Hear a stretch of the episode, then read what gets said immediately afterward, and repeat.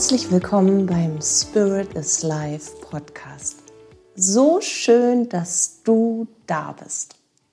Und wir auch. Ja, Da sind wir wieder. da sind wir wieder. Die Katja? Und der Arndt. Ja, wir machen das heute mal andersherum, ne? Das war jetzt sehr spontan. Ja, Ich war gar nicht darauf vorbereitet. ich auch nicht. Aber ich finde das ja immer viel schöner, wenn man den anderen anmoderiert, als man sich selbst anmoderieren muss. Ah, schwieriger Satzbau. Ja, Ja, man fühlt sich auch immer leicht verlegen, wenn man seinen eigenen Namen nennt. Ist dir das mal aufgefallen? Es hat Geht- so ein bisschen was von so? Vorstellungsrunde in der, in der Schulklasse. ja, stimmt. Früher in der Schulklasse fiel mir das schwer, mich selber vorzustellen. Da ist man noch so, also ich war ein bisschen schüchtern und so. Mm, Mittlerweile mag ich so Vorstellungsrunden ganz gerne. Ich weiß aber nicht, ob die Leute, die mir zuhören müssen, das so gerne mögen, weil ich neige dann dazu, relativ viel und ausschweifend zu reden. Dabei rede ich gar nicht so gern. Das stimmt nicht. Du redest sehr gern und du redest auch gerne ausschweifend und viel. Es kommt immer auf das Thema drauf an. Ja, Heute haben wir ein ziemlich provokantes Thema mitgebracht. passt ein sehr eigentlich passt tiefes gar, nicht Thema. Zum, passt gar nicht zum Wetter. Wir haben hier nämlich wirklich schönsten blauen Himmel, nicht immer unser Mausgrau Stahl Metallic. Und es ist sogar schon Sonnenschein am Start. Aber wir haben ein schweres Thema. Ja. Vielleicht unterstützt das schöne Wetter das schwere Thema.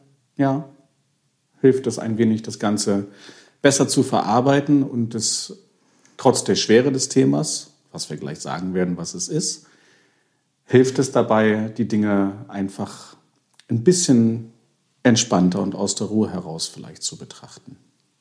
Ich glaube, um die Betrachtungsweise geht es. Wie Wie, so so oft. Mann, wir reden schon wieder die Verhext. gleichen Dinge. Also wir sprechen heute über einen Teil unserer Geschichte und wir sprechen heute auch über einen Teil der Geschichte eines jeden fünften Menschen auf dieser Welt. Das ist unglaublich. Wir sprechen heute darüber, wie es ist, wenn man sich von seinem Partner trennt und gemeinsame Kinder hat. Letztendlich haben wir noch keinen finalen Titel. Zu diesem Zeitpunkt, wo wir diese Podcast-Folge aufnehmen, äh, haben wir die, den Titel bei Trennung mit Kindern belassen, weil das so, jeder Titel war immer ein ganzer Satz. Ja, das kann man nicht so in der Kürze zusammenfassen, weil es ist ein echt komplexes, schweres und mit vielen Schmerzen verbundenes Thema.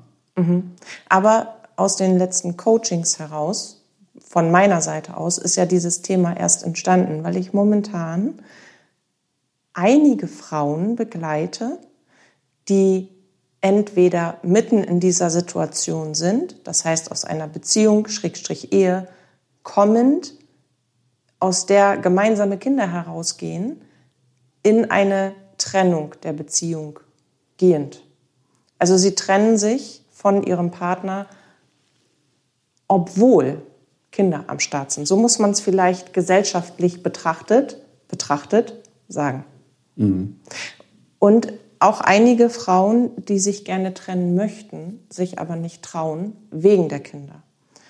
Und das hat mich so aufgerührt, weil es so viele gerade sind, die damit wirklich zu strugglen haben. Natürlich ist es ein Wahnsinnseinschnitt in das eigene Leben.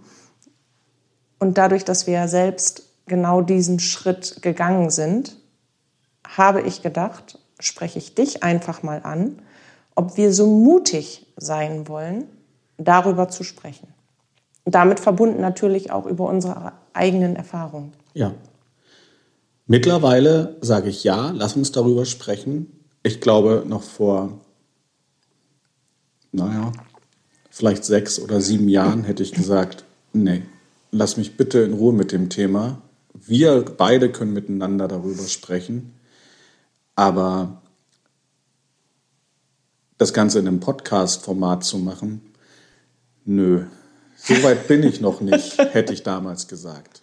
Ja, Was uns wieder dazu führt, dass so ein allgemeiner Satz wie die Zeit heilt alle Wunden, alle Wunden ganz sicherlich nicht, aber die Zeit hilft ganz sicherlich äh, massiv dabei, ähm, das Thema, worüber wir heute sprechen, aus immer wieder anderen Blickwinkeln heraus zu betrachten und die Gemüter allseits ein wenig zu besänftigen und wieder ein bisschen anderes Lebensglück zu empfinden, mhm. als man es damals noch gehabt hat. Also ich persönlich, Weil, für mich hat das auch ganz viel mit Mut zu tun. Absolut, Weil man ja. ist, wenn man der Part ist, der verlässt, dann ist man per se der Böse. Man ist der Bösewicht in einem Lebensfilm. Ja. Von vorne bis hinten, auch wenn man das eigentlich gar nicht ist. Aber das gesellschaftliche Modell, wie das betrachtet wird, so eine Trennung. Es gibt den sich Trennenden, das ist der böse Part, egal ob männlich oder weiblich. Und es gibt den verlassenen Part, egal ob männlich oder weiblich, das ist der gute Part. Mhm. Und dazwischen gibt es gemeinsame Kinder, das sind die, und das stimmt auch, die armen Kinder. Ja. In dem Fall. Und ich glaube, weil man als der verlassende Part so verrissen wird, hätte ich mich das nicht unbedingt getraut. Also es gehört einfach Mut dazu, darüber zu sprechen. Ja, es ist viel, viel leichter, in großen Anführungszeichen, als die verlassene Person, ähm, als verlassene Person darüber zu sprechen, weil man hat ja den Schuldzonk, den schwarzen Peter, der ist ja immer woanders. Mhm. Der ist ja immer beim Gegenüber, der ist immer im, im Außen. Man selbst ist äh, absolut in der Opferrolle äh, Rolle und ähm, hilflos und so weiter. Also man kann sich in dieser, in dieser äh, ähm, Sphäre des verlassenen Parts äh, es sich sehr gemütlich machen, weil man hat ja keine Fehler gemacht. Den, den großen Fehler, den hat der andere Part gemacht. Und ähm, das macht es für den Verlasser oder die Verlasserin ungleich schwieriger, da überhaupt äh, eine Basis zu finden, auf der man das ganze Geschehen, was man da initiiert hat, zu verarbeiten. Ich fand das sehr sarkastisch. Da klang so ein bisschen deine Mutter durch gerade. Naja, von irgendwas muss ich das haben. Ne?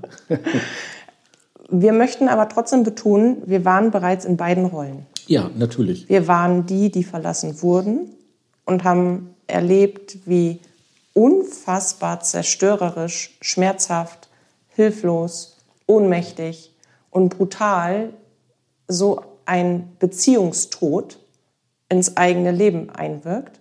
Und wir wissen logischerweise auch, wie man da wieder rauskommt.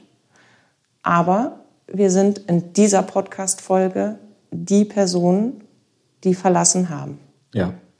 Und ich glaube, zumindestens, um da mal ganz kurz diese Brücke zu schlagen, warum wir dieses Thema ausgesucht haben, hm, wenn ich jetzt an meine Coaches denke, dann ist es ja ganz oft auch diese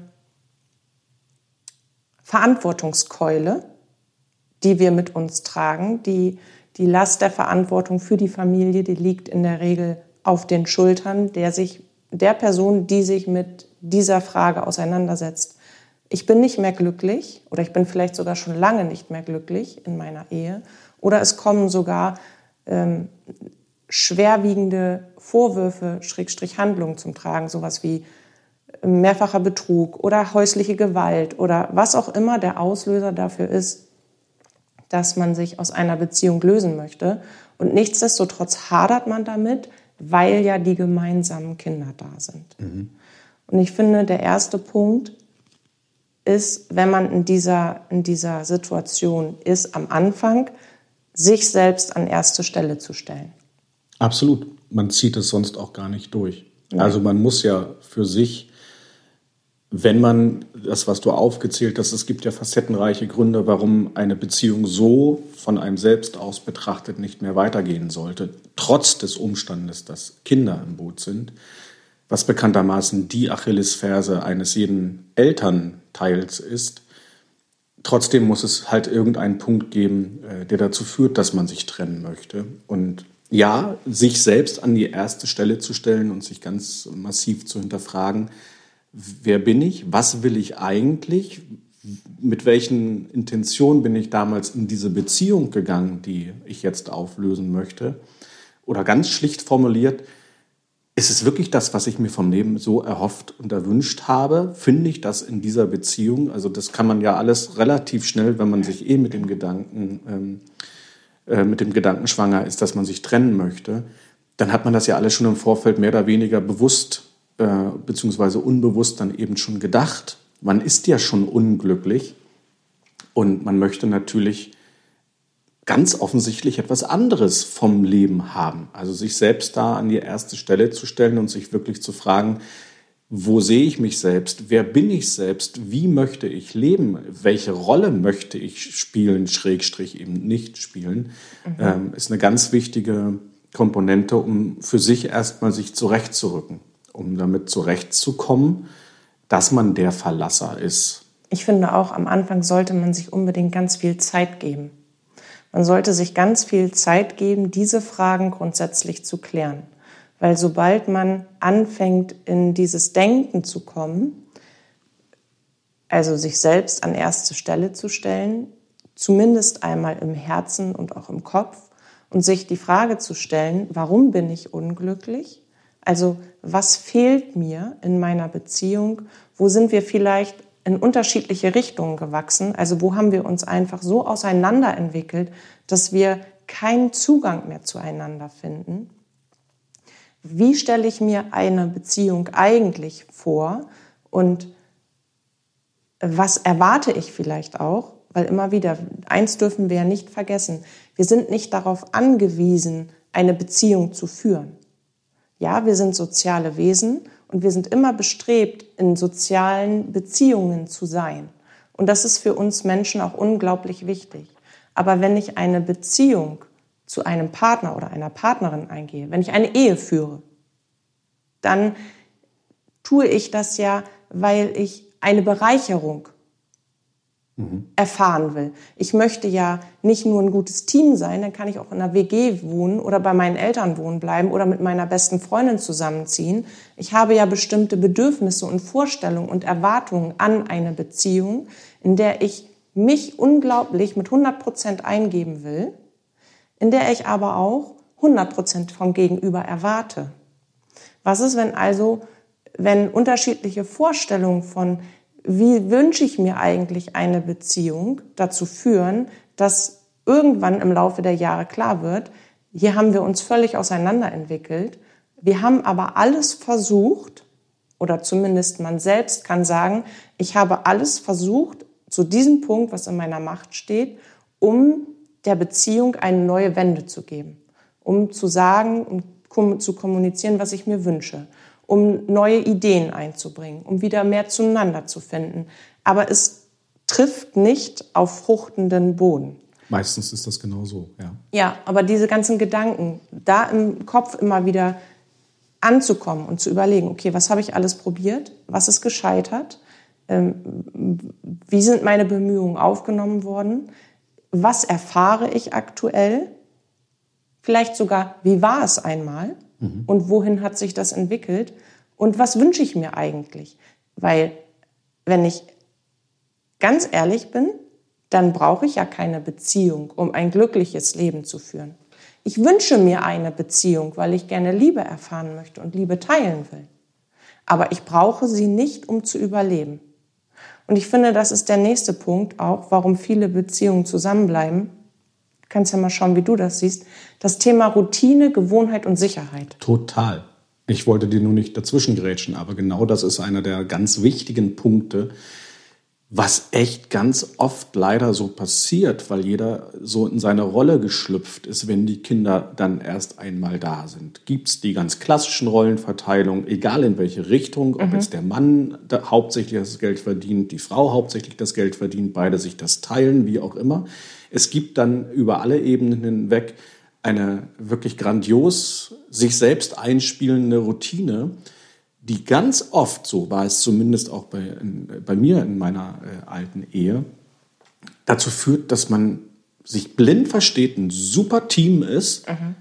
aber sich eigentlich nichts zu sagen hat. Und man das, was du gerade gesagt hast, diese Form der Zweisamkeit oder der Familienkomponente so eigentlich auch gar nicht braucht, weil man ist einfach nur eine funktionierende Einheit und lebt so dahin und es ist alles schick, aber das hat nichts mit Erfüllung dann im, im Zweifel mehr zu tun, weil das ganz wichtige Thema der Kommunikation, die eben auch zur Zweisamkeit äh, ganz, ganz, ganz äh, wichtig dazugehört, die, die, die, die gibt es gar nicht mehr. Ganz oft. So war es zumindest bei mir, weil man einfach die routinierten Dinge so tut, wie man sie tut und mhm. ähm, das, was die Paarebene dann irgendwann mal ausgemacht hat. Und ich rede jetzt nicht darum, dass man ja wenig im Team ist, weil die Kinder dann klein sind und so weiter und so weiter. Also das, diese Phasen, die möchte ich mal aussparen. Die gehören dazu. Die, die gehören aber, dazu, aber ja. ähm, wenn man übernächtigt ist und so weiter. Aber, aber, sie sind nicht ausschlaggebend für die Qualität einer Beziehung. Überhaupt nicht. Und gleichermaßen ist das natürlich der Beginn dessen, wo es ganz oft dann eben in eine Brüche geht, wo die ersten Risse einer Beziehungsebene stattfinden. Die von beiden übrigens kommen. Ja, es schmiedet ja keiner den Plan in diesem Leben, ich tue mich mit jemandem zusammen, man, man, man bekommt Kinder und im Hintergrund schwelt immer schon das Ding und dann trennen wir uns ja irgendwann und so weiter und so fort. Also niemand geht ja in eine Beziehung mit jemandem, um per se äh, zu sagen, so und jetzt, wo ist der Exitplan äh, für, für dieses ganze Geschehen? Ja? Du hast gerade gesagt, äh, wie sich das auseinanderentwickelt hat bei euch und dass ihr nur noch ein funktionierendes Team wart. Reflektierend bei mir würde ich sagen, dass ich das damals noch nicht erkannt habe, was ich mittlerweile aufgearbeitet habe. Hm. Ich glaube, dass ich auch meinem Ex-Mann einen großen Gefallen getan habe. Im Nachhinein, jetzt. Weißt du, elf Jahre später.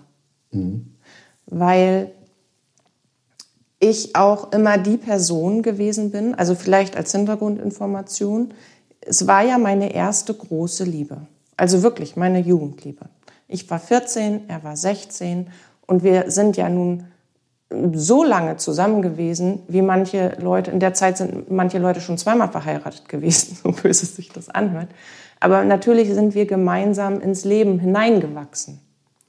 Und dadurch, dass ich ja nun auch einige Schicksalsschläge und Trauerverluste hinnehmen musste, auch, auch innerhalb dieser Beziehung, hatte ich an, durch ihn einen starken Part an meiner Seite, der für mich Familie symbolisiert hat, obwohl meine Familie nicht mehr da war.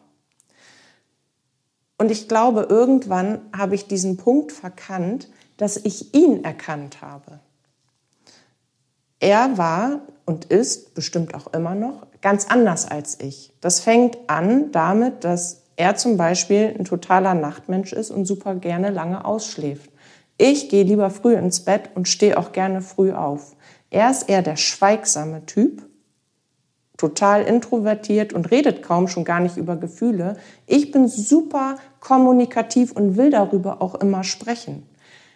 Ich habe ab einem bestimmten Punkt von, von gemeinsamen Interessen oder äh, Hobbys oder weißt du, alles hat sich über im Laufe der Jahre auseinander korrigiert und dann waren da nur noch die Kinder. Und ich habe ganz oft festgestellt im Nachhinein in der Reflexion, ich habe versucht, ihm meine Bedürfnisse aufzudrücken. Das heißt, ich habe ihn versucht zu verändern. Ja, und er hat auch versucht, sich zu verändern zwischenzeitlich. Er hat sich bemüht, mir gerecht zu werden. Das funktioniert aber nicht, wenn deine ganze Charakterstruktur, dein ganzes Sein komplett anders ist. Das wäre ja so, als würde man mir sagen, Katja, ab heute redest du bitte überhaupt nicht mehr über deine Gefühle, machst alles nur noch mit dir aus und kommunizierst so wenig wie möglich. Ich würde sterben innerlich, weil es ist nicht Ausdruck meiner selbst. Das habe ich aber von ihm erwartet. Mhm. Und die logische Konsequenz ist, dass er definitiv, so wie er jetzt lebt, mit seiner Partnerschaft, die er jetzt hat, sehr viel glücklicher ist, weil er einfach er sein kann. Und ich kann einfach ich sein. Und vielleicht ist das auch eine Frage, die man sich stellen kann in diesem Gedankenprozess. Bin ich mit meinem Partner wirklich ich? Oder versuche ich permanent andere Bedürfnisse, Wünsche zu erfüllen und muss ich mich verstellen, um in dieser Partnerschaft Harmonie zu leben? Muss ich mich selbst immer zurücknehmen? Ist ja auch eine ganz elementare Frage in diesem Zusammenhang, ja. Warum bin ich dann mit dem Partner noch zusammen, wenn sich ganz offensichtlich, so wie du es gerade geschildert hast, einfach die Zeit dazu beigetragen hat, erstmal, wenn man jung ist, herauszufiltern, okay, wir beide, wir lieben uns zwar oder liebten uns zwar, aber jeder hat eigentlich völlig andere Bedürfnisstrukturen, die nicht kongruent miteinander irgendwo übereinzubringen sind. Warum, also man, und dann versucht man den anderen zu ändern und der andere ändert sich mit und so weiter. Und das geht auch alles bis zu einem bestimmten Punkt gut. Und dann ist trotzdem so dieses Ding, wenn es dann nicht so richtig gut ist, Warum bleibt man dann zusammen? Oder bleibt man zusammen und zieht das durch im Sinne der Kinder? Oder trennt man sich, so wie mhm. wir beide das initiiert haben? Nicht ganz offensichtlich im Sinne der Kinder, aber man geht eben dann den anderen, den schwereren Weg.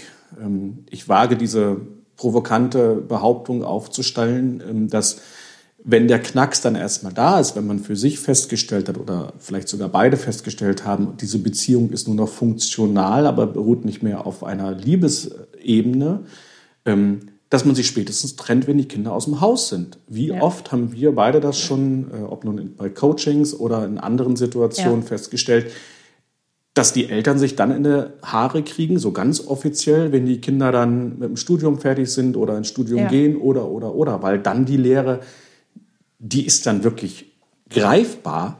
Ja? Mhm.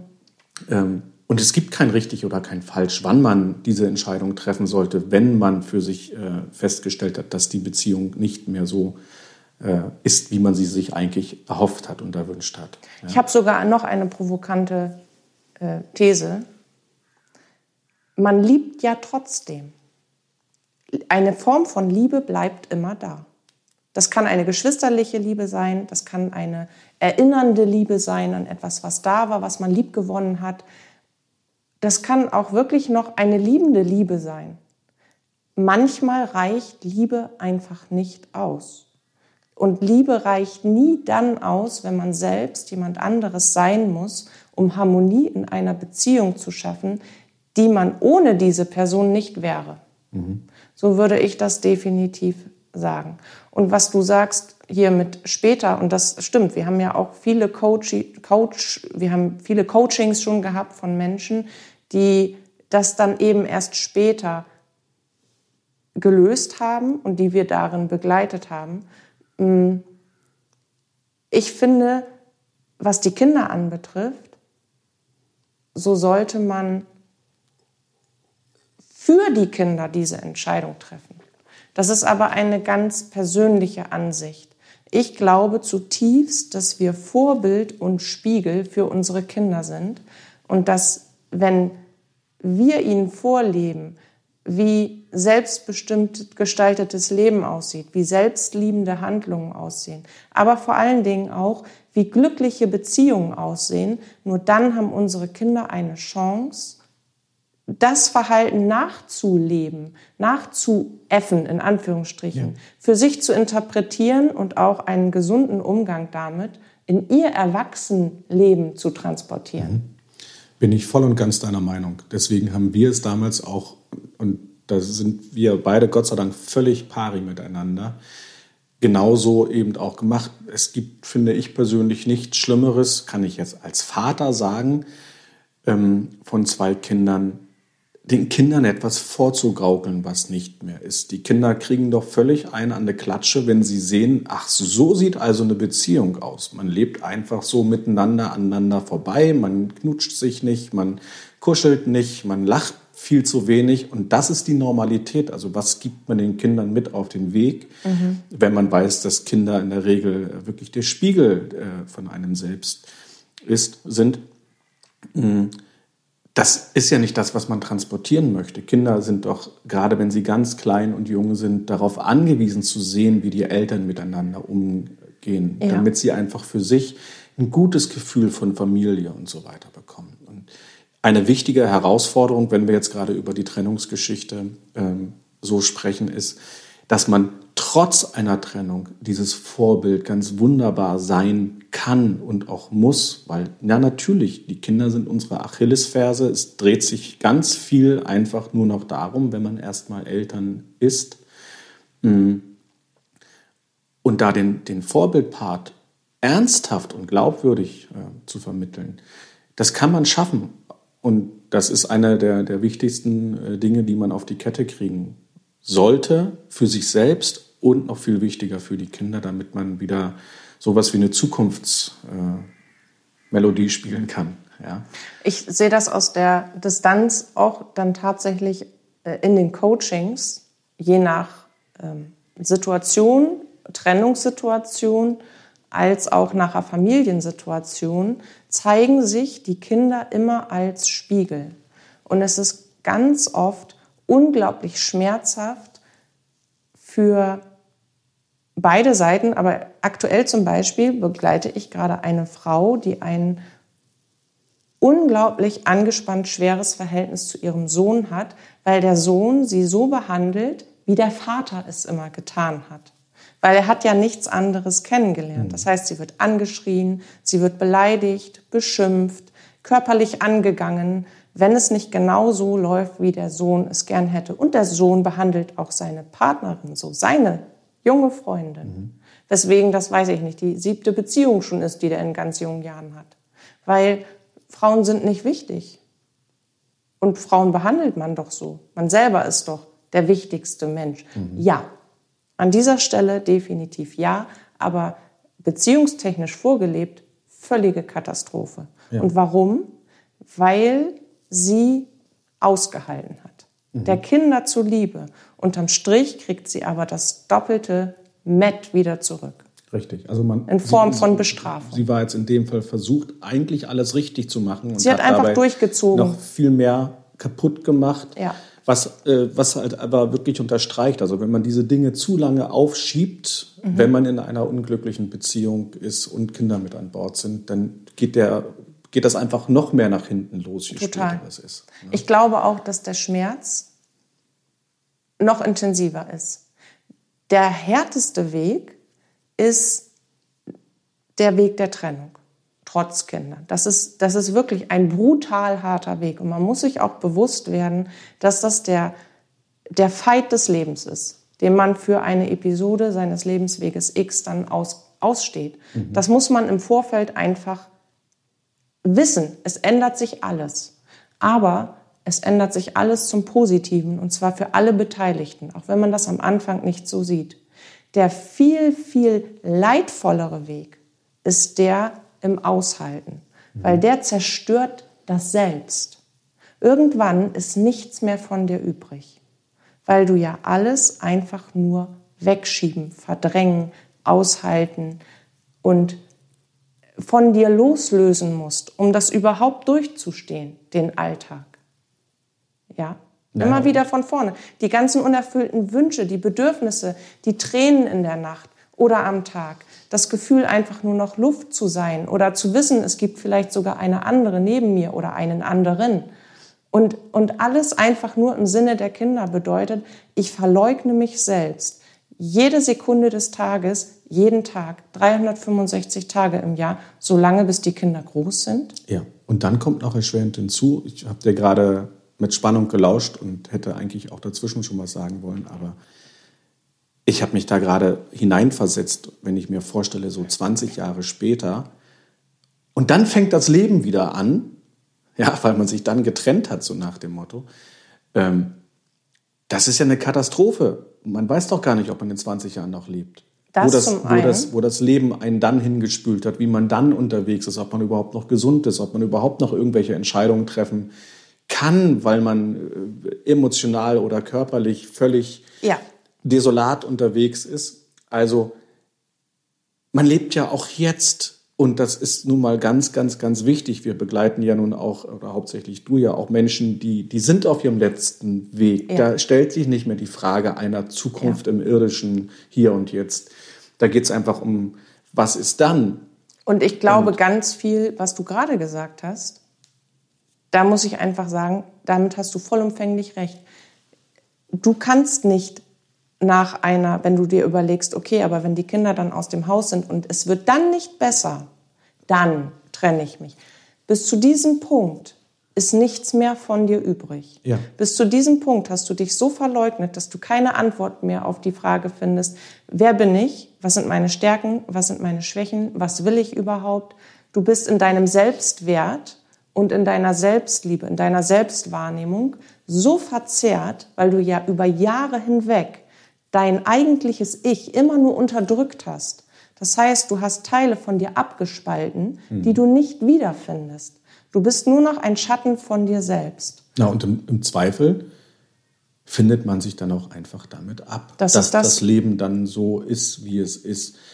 Und wenn das dann der Lebensinhalt gewesen sein soll, dass man sich damit abgefunden hat, dass es so ist, wie es ist, obwohl man andere Wahlmöglichkeiten gehabt hätte vor Ja. Zeit X, dann weiß ich nicht, ob das so der richtige Ansatz ist, mit dem man eigentlich hier auf die Welt gekommen ist, weil man hatte ja mal einen Plan.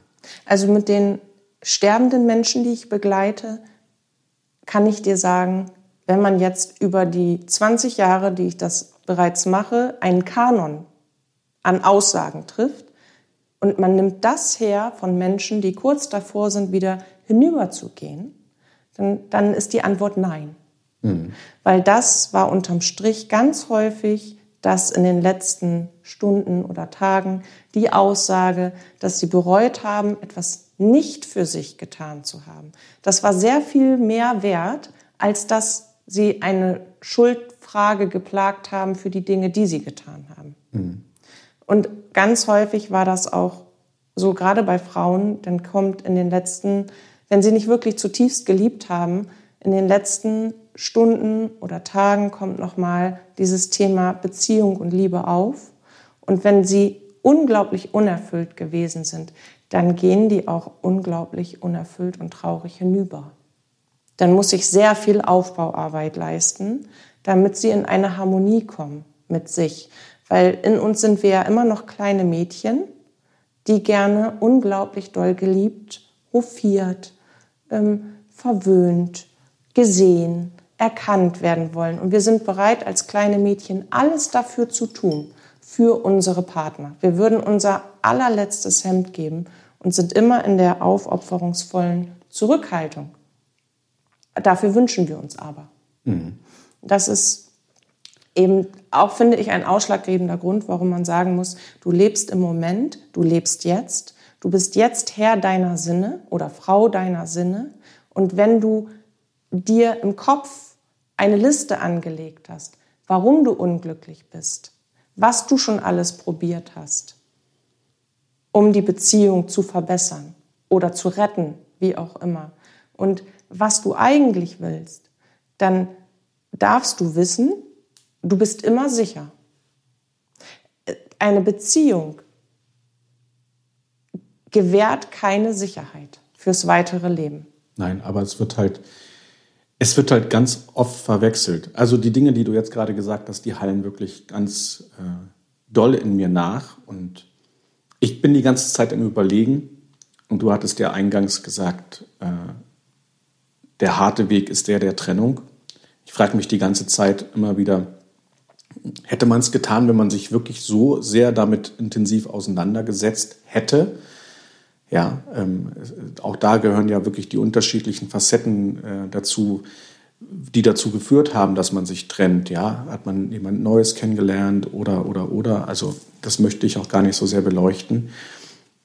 Ich glaube, man, auch wenn man sich darüber bewusst ist, dass es schwer ist, ich glaube, es ist dann wirklich einfach ab einem bestimmten Punkt der Mut, der Mut, den man im Leben braucht, um bestimmte Entscheidungen zu treffen, den man aufbringen muss, um wirklich für sich selbst da zu sein und gleichermaßen für die Kinder, die dann eben in einer Beziehung ähm, entstanden sind, da sein zu können. Man braucht unglaublich viel Mut, das so durchzustehen. Und jeder von uns hat diesen Mut Ja. in sich. Daran glaube ich ganz, ganz fest. Ja. Und man muss bestimmte Dinge einfach verändern. Wir haben uns ja damals auch oft gefragt, hätten wir diese Dinge so getan, wenn wir gewusst hätten, was da für eine Welle an Herausforderungen auf einmal ins Leben schwappt. Es ist gar keine Welle mehr, es war eher ein Orkan an Herausforderungen, der dann allein auf uns zugeschwappt ist. Und ja, absolut, immer wieder. Weil wir hätten, also wüssten, hätten wir das damals schon gewusst, dann hätten wir aber auch das Gegenstück gehabt, was es uns bringt. Also wir hätten ja abwiegen können, ist es uns das wert? Richtig, aber deswegen sage ich gerade der Mut. Wir ja. waren beide einfach mutig, ja. das so zu tun, wie wir es gemacht haben. Wir konnten doch gar nicht vollumfänglich abschätzen, das was kann man für, nie. für Dinge da, äh, man kann das einfach nicht planen. Es gibt keinen Exit-Plan, der einfach so abgearbeitet wird und dann ist alles wieder toll. Wo wir wieder bei Worst-Case-Szenarien sind. Ja. Also ich finde, wenn du mit dem Gedanken an Trennung spielst oder dich getrennt hast, dann muss dir eins klar sein, alles wird sich verändern, von grundlegend auf Punkt. Ja. Du kannst nichts planen, außer das, was dich und deine Kinder selbst betrifft. Auch Punkt. Alles andere bedarf neuer Absprachen. Mhm. Sei dir darüber bewusst, dass du plötzlich deinen eigentlichen oder ehemaligen Partner oder deine Partnerin von einer ganz anderen Seite kennenlernen wirst. Da ist nichts mehr im Wir. Und ich glaube, ein großer Punkt ist, Mut, Ja zu sich selbst zu sagen, darf immer größer und stärker sein als die Angst, etwas nicht zu tun, weil man mit dem Kopf nicht vorherplanen kann. Ja. Nochmal, Mut, Ja zu sich selbst zu sagen, darf immer größer sein. Das darf immer der erste Schritt, die erste Entscheidung sein, als aus Angst darauf, weil man mit dem Kopf nicht planen kann, auf sich selbst zu verzichten und auf sein Glück. Richtig. Und dann zu dem Mut, eine Vision zu entwickeln, zu ja. kreieren, ein okay, wie, welche Wege bauen sich jetzt auf? Welche Möglichkeiten habe ich? Ich spreche von gleichwertigem Umgang. Ja? ja. Es gibt ja unterschiedlichste Umgangsmodelle, wie man das im Sinne der Kinder und aller Beteiligten so bauen und kreieren kann, dass es den Kindern gut geht, dass sie im besten Fall, weil wir Eltern, das wissen wir selber, Kinder können sich relativ schnell auf bestimmte neue Situationen einstellen und haben damit viel weniger Herausforderung als die ähm, Eltern, die dazugehören. Und gleichermaßen ist es natürlich wichtig, dass die Kinder so aufgefangen werden. Aber es gibt ja nun vielfältige Modelle, um wirklich gleichwertig für die Kinder da sein zu können und es dann auch wirklich zu sein, was ganz wichtig ist, weil das vermittelt dann unterm Strich die Sicherheit, die Stärke, dass trotzdem alles gut ist, auch wenn Mama und Papa sich nicht mehr räumlich, äh, dass das räumlich nicht mehr der Fall ist und dass sie sich getrennt haben und so weiter. Das geht alles. Und ja, das geht in der Regel nicht von jetzt auf sofort. Und das wird logischerweise ganz oft auch einfach erstmal echt doof, um mhm. das mal fast neutral zu formulieren. Ähm, und tut egal, wer wie ist, allen einfach weh. Aber im Laufe der Zeit kann man das ganz wunderbar äh, hinbekommen. Im Sinne der Kinder und sogar auch im Sinne der Ex-Partei, dass man, wenn man, ähm, ich glaube, auch eine große Portion Glück äh, hat und im besten Fall die richtige Kommunikationsebene gefunden hat, sich alles ein wenig wieder entspannen kann. Ja? Also wenn man mal so ein, das klingt ja so ein bisschen auch wie ein erster Schritteplan, der sehr komprimiert zusammengefasst ist. Wenn mhm. wir den jetzt ein bisschen auseinanderdröseln, dann würde ich als allererstes dazu raten, dass man sich im engsten Kreis oder auch bei einer professionellen Anlaufstelle, je nachdem, wie man aufgestellt ist, ob man gute Familienanbindungen hat oder super Freunde hat oder eben auch nicht, ob man vielleicht sogar deswegen eine professionelle Anlaufstelle braucht, Unterstützung zu holen. Unbedingt. Unbedingt. Ja. Und auch nicht bei den Menschen, die einem das ausreden wollen, für das eigene Glück einzustehen, sondern bitte geh zu den Menschen, die dich, egal was du dir wünschst, für dich und dein Leben vorbehaltlos unterstützen werden. Die dir nicht reinreden, sondern die, die dir helfen. Und da sprichst du über alles, aber hauptsächlich über deinen Wunsch und über deinen Plan, ein neues Leben für dich und für deine Kinder aufzubauen. Und dann kommen natürlich ganz alltägliche Fragen damit einher. Wie will ich leben? Was wäre klug? Wo kann ich leben? Wie können wir unser Lebensmodell so strukturieren, dass die Kinder beide Eltern gleichwertig sehen können? Und wie sieht das damit einhergehend wohnlich aus? Mhm. Welche finanziellen Unterstützung brauche ich vielleicht und muss ich beantragen? Mach dich unabhängig. Das ist das Allerwichtigste. Gehustheit. Ja, es geht immer weiter. Absolut. Das ist auch so ein, so ein Punkt. Es geht immer weiter. Und wenn ihr dann in, der, in diesem Trennungsmodus seid, dann ist es unglaublich wichtig, das, was Arndt schon gesagt hat, den Kindern vorzuleben. Ja, die Entscheidung ist die richtige, weil, und in dem Moment ratterst du dir alles runter, was in deiner Ehe oder Beziehung nicht gut war und was du dir eigentlich wünschst, in dir. Damit transportierst du Sicherheit und Stärke.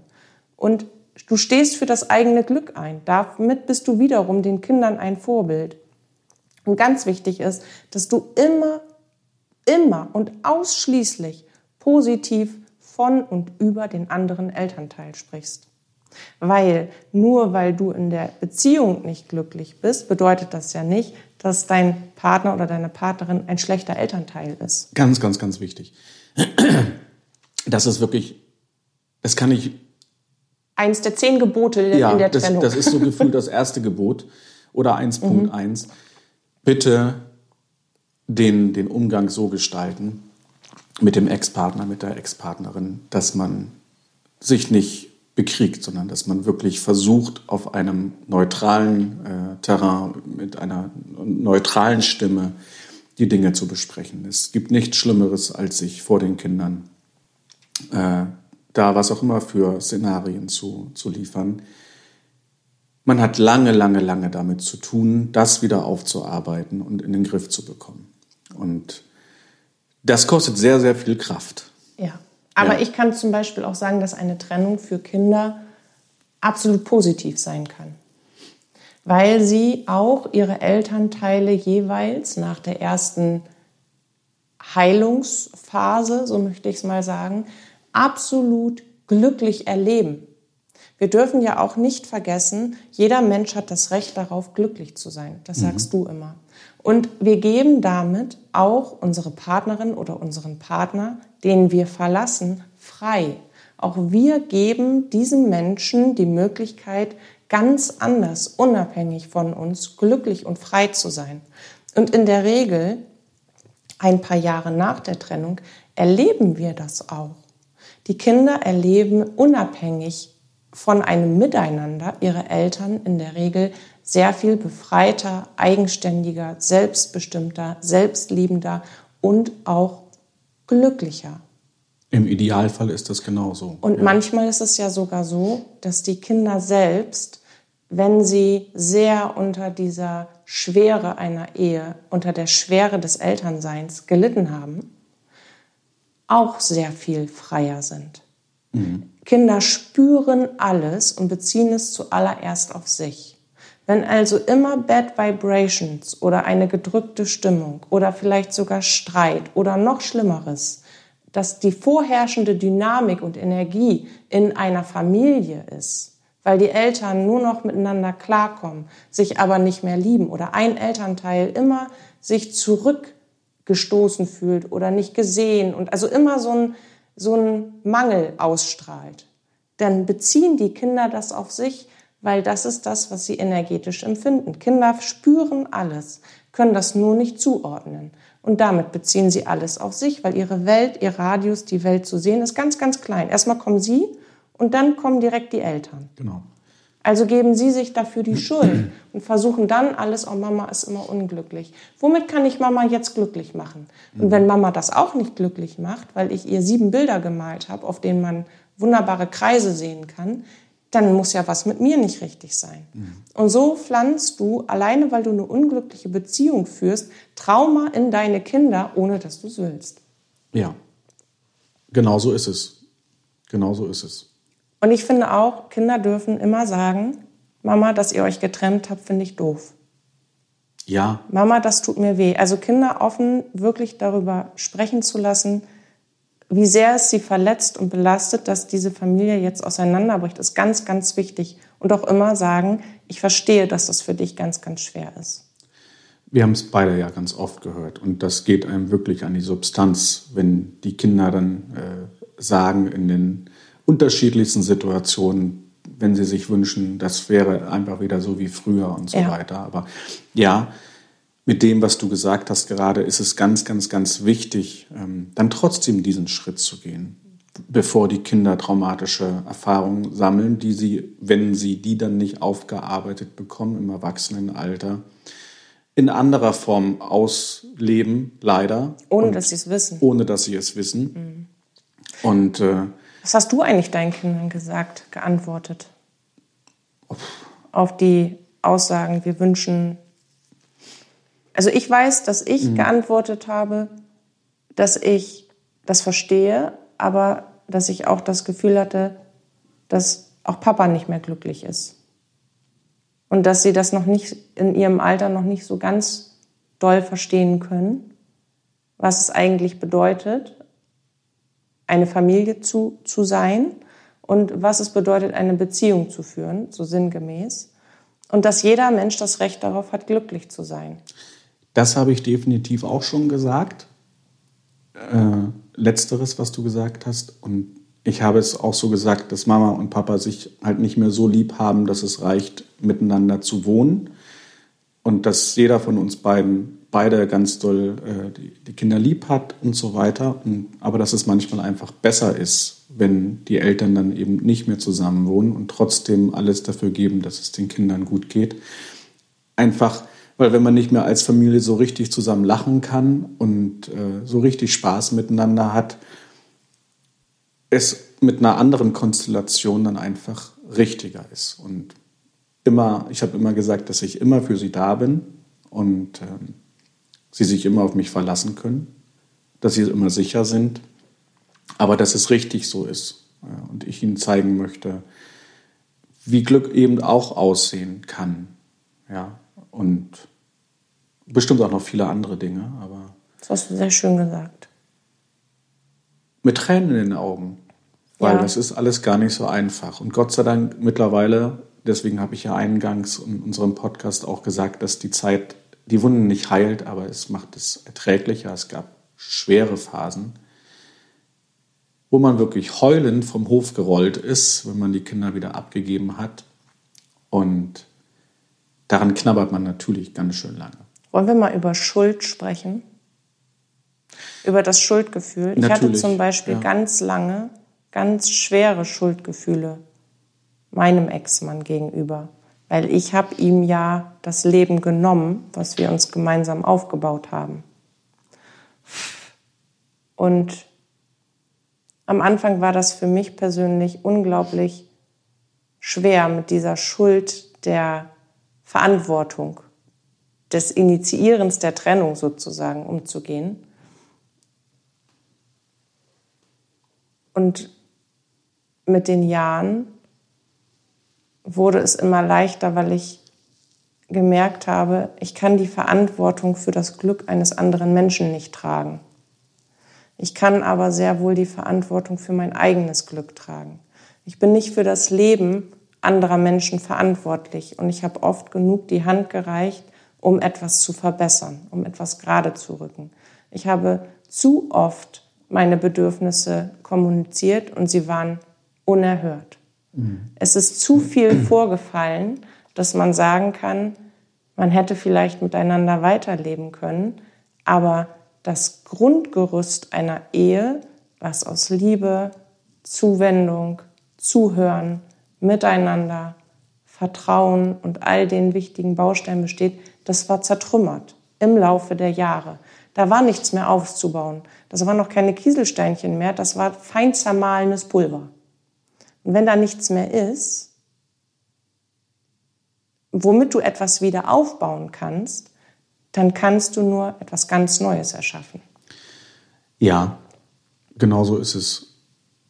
Bei mir hatte sich das auch einfach im Laufe der Zeit zerrieselt, zerbröselt. Es gab, wir waren meilenweit voneinander entfernt. Ich war beruflich auf einer Überholspur und auch im Kopf einfach anders unterwegs und hat da ganz eigene äh, Visionen von der Zukunft. Und es war halt, und es war ja auch eine Langzeitbeziehung, in der ich da war. Es hat sich halt einfach ganz still und leise auseinandergelebt und jeder hat halt so seins gemacht. Aber die Schuld, dass ich meine Ex-Frau nicht oft genug mit einbezogen habe, wobei ich gemerkt habe, dass kaum Interesse an den Dingen besteht, die mich halt erfüllt haben. Und bestimmte Dinge einfach halt dann eher unterlassen habe, als immer wieder noch darauf einzuwirken. Also ich habe doch, ich muss ganz klar sagen, ich habe eigentlich irgendwann angefangen, nicht nur eigentlich, ich habe irgendwann angefangen, die Dinge unter den Teppich zu kehren und mich abzufinden mit dem so, wie es eben ist. Und dann gab es zwar eine Initialzündung, die alles ins Verändern gebracht hat, aber ich wäre, wenn es diese Initialzündung nicht gegeben hätte, derjenige Part gewesen, der das durchgezogen hätte, bis die Kinder groß sind. Ich habe es mir auch immer still und leise gesagt, ich muss das Ding hier rocken, bis meine Kinder groß sind. Und dann hätte ich und so weiter. Und Gott sei Dank gab es diese Initialzündung der Veränderung. Aber die Schuld, dass es überhaupt erst dazu gekommen ist, die gebe ich mir schon zu, zu großen Teilen, weil ich ab einem bestimmten Punkt in der Beziehung aufgegeben habe, eine Verbesserung zu initiieren. Ich war immer der Kommunikationsstärkere und habe da nicht mehr so sehr kommuniziert, mhm. weil ich aufgegeben habe, was aber nichts gebracht kann, hat. Aber vielleicht genau deswegen, das ist auch ein Punkt. Vielleicht kannst du, oha, und da reden wir jetzt nach elf Jahren drüber, aber vielleicht kannst du auch das wieder annehmen, wie es eigentlich ist, wenn du es in ein Gleichgewicht bringst. Du sagst gerade, du bist der Kommunikationsstärkere gewesen. Und weil ich dich ja unglaublich gut kenne, kann ich dir sagen, du bist unwahrscheinlich kommunikationsstark, rhetorisch auch sehr stark. Aber nur weil du der Kommunikationsstärkere bist, bedeutet es ja nicht, dass du mit der Wand gesprochen hast. Du hast ja schon kommuniziert. Ab einem bestimmten Punkt haben wir so viel von etwas und von uns gegeben, dass es einfach an der Zeit ist, dass wir uns zurücklehnen und abwarten. Das ist in unserer Natur, um zu gucken, was kommt da zurück. Mhm. Und kommt da überhaupt etwas zurück? Das ist richtig. Aber es war halt das erste Schuldgefühl. Mittlerweile habe ich das auch aufgearbeitet ähm, und weiß, wie es eben so ist. Es gehören immer zwei zu einer Situation X. Und ich trage nicht die vollumfängliche Schuld an all dem. Du bist, der, du bist der Auslöser letztendlich der Trennung, aber ja. du bist nicht der Part, der, dem man sagen kann, keiner, keiner, keiner, keiner, weder der Verlassene noch der Verlasser ist vollumfänglich alleine schuld.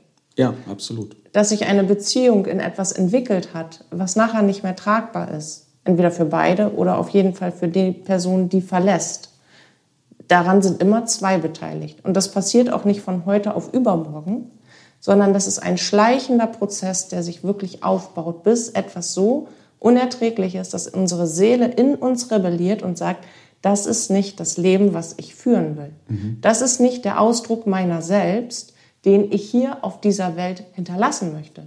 So will ich mich nicht erfahren auf diese Art und Weise. Und in der Regel geht das damit einher, wenn wir anfangen müssen, unsere Seele zu verstecken. Also unser Ich zurückzudrängen ja. und alles, was mit uns selbst zu tun hat. Und genauso war es damals bei mir.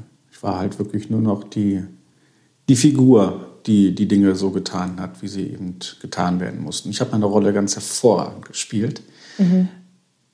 aber es war auch nicht mehr als eine Rolle. Und wie gehst du mit den Schuldgefühlen um, die nach einer Trennung dann da sind?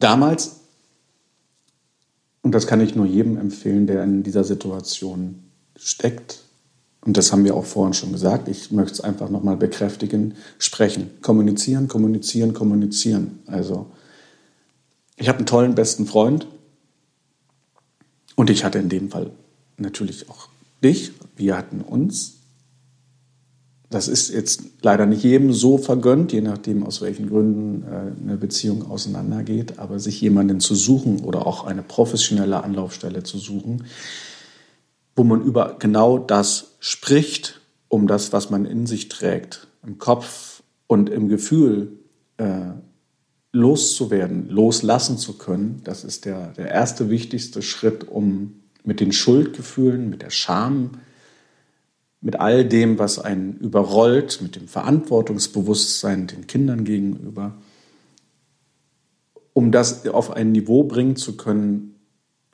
mit dem man etwas anfangen kann, wo man, wo man eine Basis schafft, eine neue Grundlage schafft, auf der man überhaupt erstmal wieder aus den Augen gucken kann. Ich glaube, Schuld ist immer einfach auch eine Frage der Perspektive.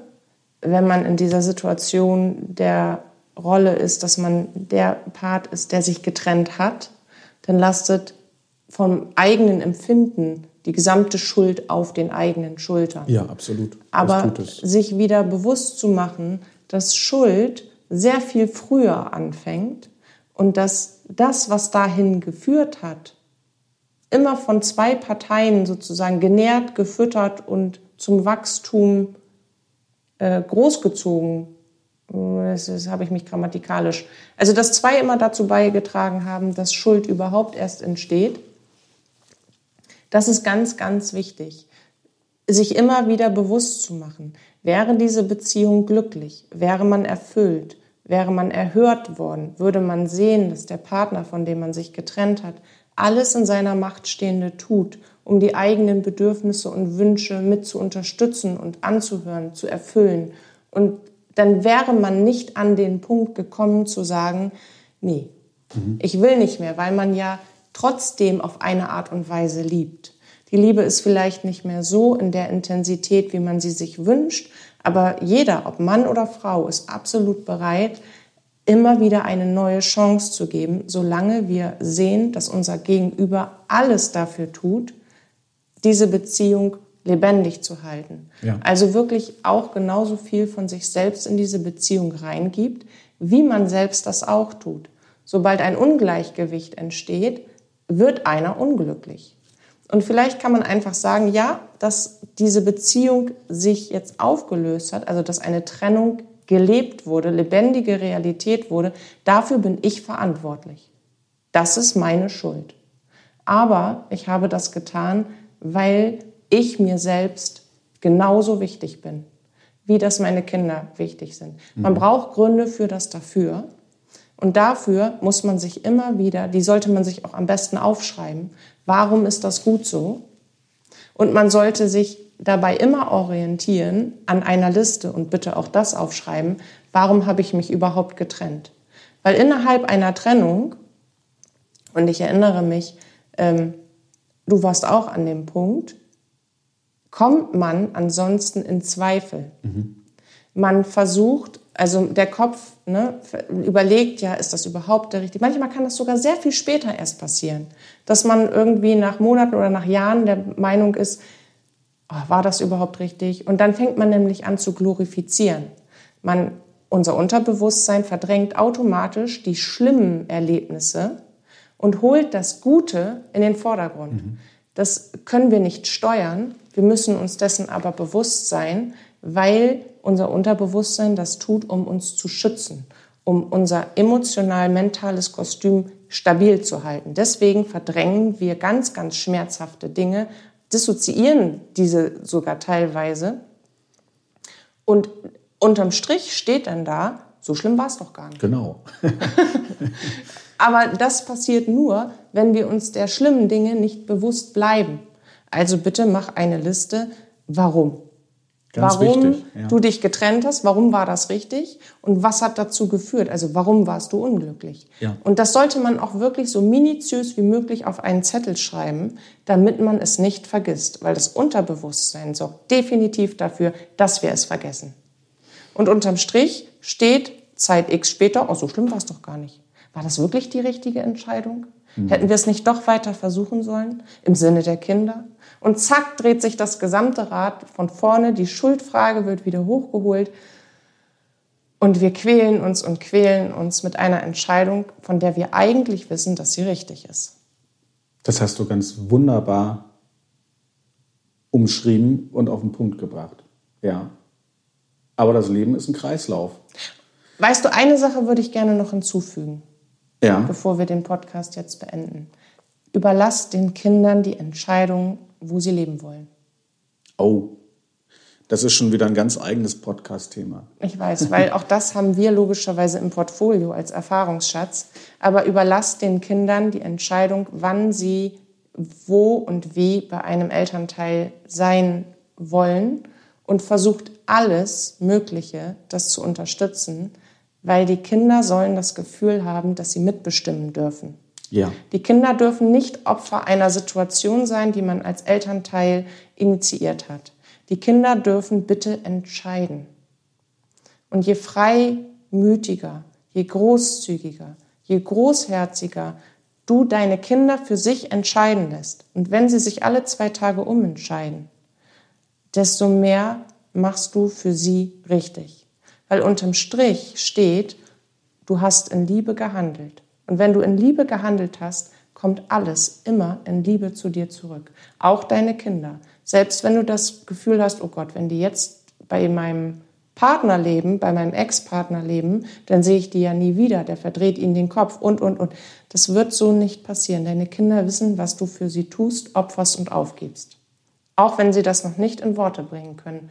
Aber die Energie von Karma, glaub mir, wir haben es mehrfach erlebt, die schwingt immer für dich, wenn du alles, was du tust, aus Liebe tust. Ich finde, das ist das Beste, was man zum Schluss unseres Podcastes du so sagen konntest. Dem ist nichts mehr hinzuzufügen. Natürlich konnten wir das Thema heute nicht in voller Gänze beleuchten und wir haben auch das Thema, wie fühlt sich eigentlich der verlassene Part extra ausgelassen, um heute es so zu beleuchten. Mhm. Beim nächsten Mal machen wir es mal genau andersherum, um es so gut wie möglich zu beleuchten. Aber auch diese Stunde hat nicht ausgereicht, um es so wiederzugeben, äh, wie einfach weil es so ein unglaublich komplexes Thema ist, wie sich gehören würde. Aber ihr habt zumindest ein paar äh, Einblicke bekommen. Und auch Impulse. Und auch Impulse. Ja. Wie ihr, was wichtig ist, dabei zu bedenken, was für uns richtig war, was für euch richtig sein kann, was für euch wichtig sein sollte. Und vielleicht kann man sagen, ihr habt unsere E-Mail-Adresse info at spirit-is.live und unsere gleichnamige Homepage dazu. Wenn ihr Fragen, Anliegen, Wünsche habt, dann schreibt uns einfach gerne an. Ja. Bis dahin wünschen wir euch ganz viel Licht, ganz viel Kraft und nimm dir diesen Satz, stell dich selbst an erste Stelle, denn du bist der wichtigste Mensch in deinem Leben. Und sei mutig dabei. Und sei mutig dabei. In diesem Sinne, wir okay. wünschen euch einen wunderschönen Tag und sagen bis bald. Bis zu unserem Wiederhören.